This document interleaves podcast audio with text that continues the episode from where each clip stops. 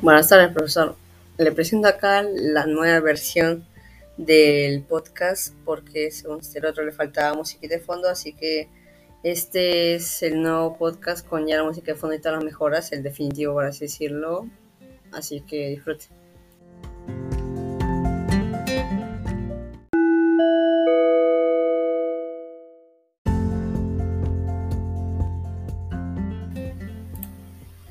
Ana María Shua, o más conocida como Ana María Shua, es una escritora argentina nacida en Buenos Aires el 22 de abril de 1951.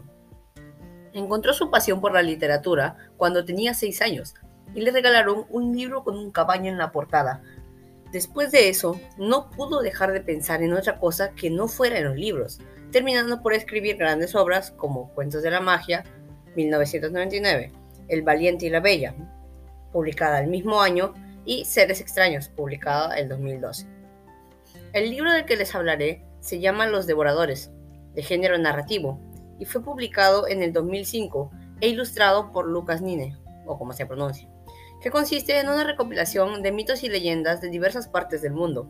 Hoy les contaré sobre uno en específico, llamado El Hombre Perro. Antes de empezar, quería aclararle que cualquier broma dirigida hacia usted es pura broma, valga la redundancia. Y no se me ofenda, las incluyo porque le tengo confianza a usted y sé que es un bromista, además de que puedo inspirarle a continuar su carrera de comediante, obviamente sin dejar de ser nuestro querido profesor. Literalmente el alumno se convierte en el maestro. Bueno, así que sin dar tanto énfasis, disfrute de esta maravilla aditiva que es mi historia acompañada de mi característico toque humorístico.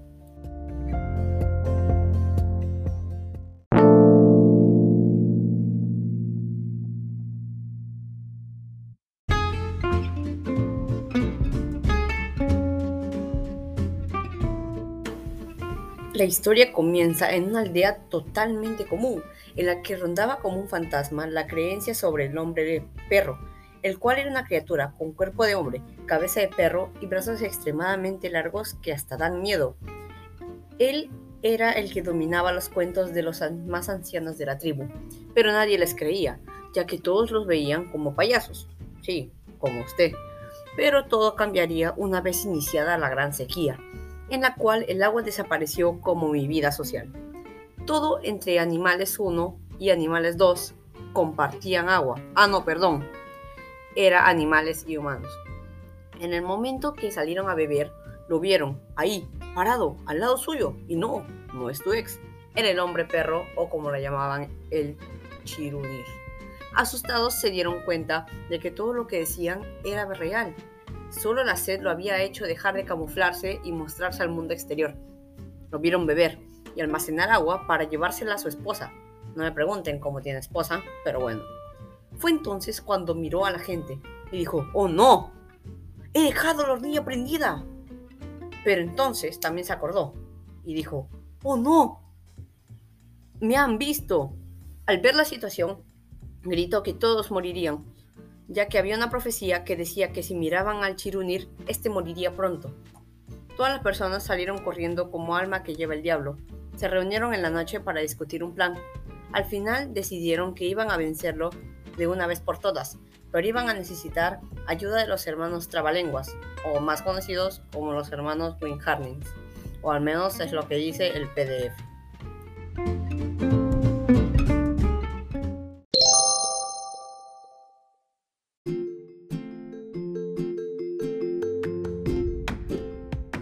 Emprendieron toda una búsqueda mundial para encontrarlos.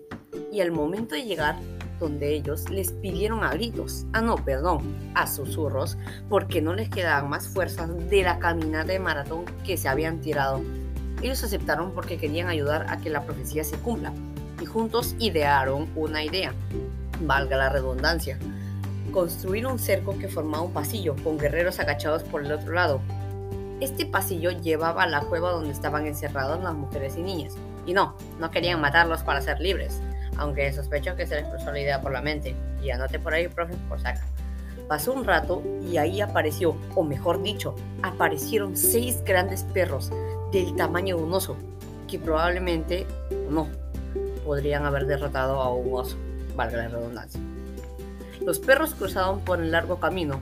Cuando el primer perro llegó a la cueva, no alcanzó a hablar o ladrar porque le cortaron la cabeza con un boomerang.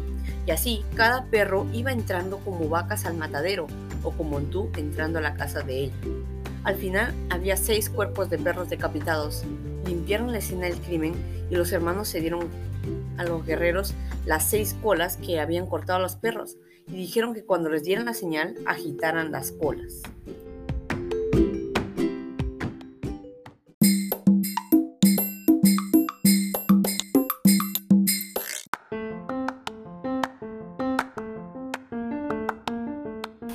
Ellos se entendieron y se pusieron en posición para el plato principal, el chirunir, que se acercaba furioso porque le había explotado la casa por dejar prendida la hornilla.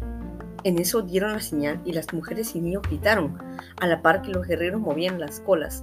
El chirunir al mirar esto pensó que los perros habían encontrado un banquete y corrió a ver a sus fieles animales, pero su fidelidad se fue por el inodoro, junto al cráneo y a la columna vertebral del chirunir, de tal golpe que le metieron los tres hermanos.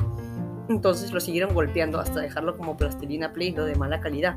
Play-Doh, patrocíname. Todos estaban a punto de festejar cuando recordaron que todavía faltaba la mujer del Chirunir. No me preguntes cómo puedo conseguir esposa. Vieron cómo se acercaba, fijándose de que tenía que comprarle una casa nueva o si no le pediría divorcio.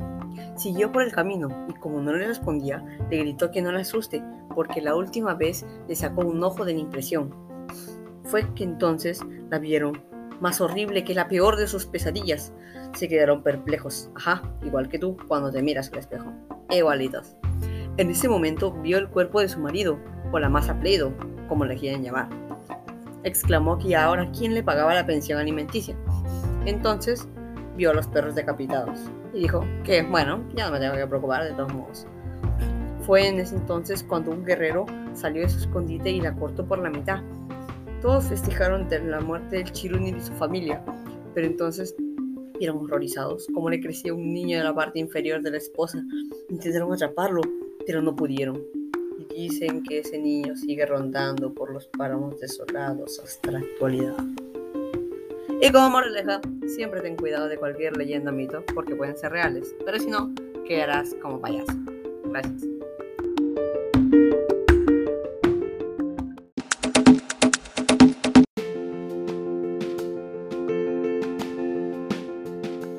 Bueno, mi opinión sobre esta historia es meramente personal.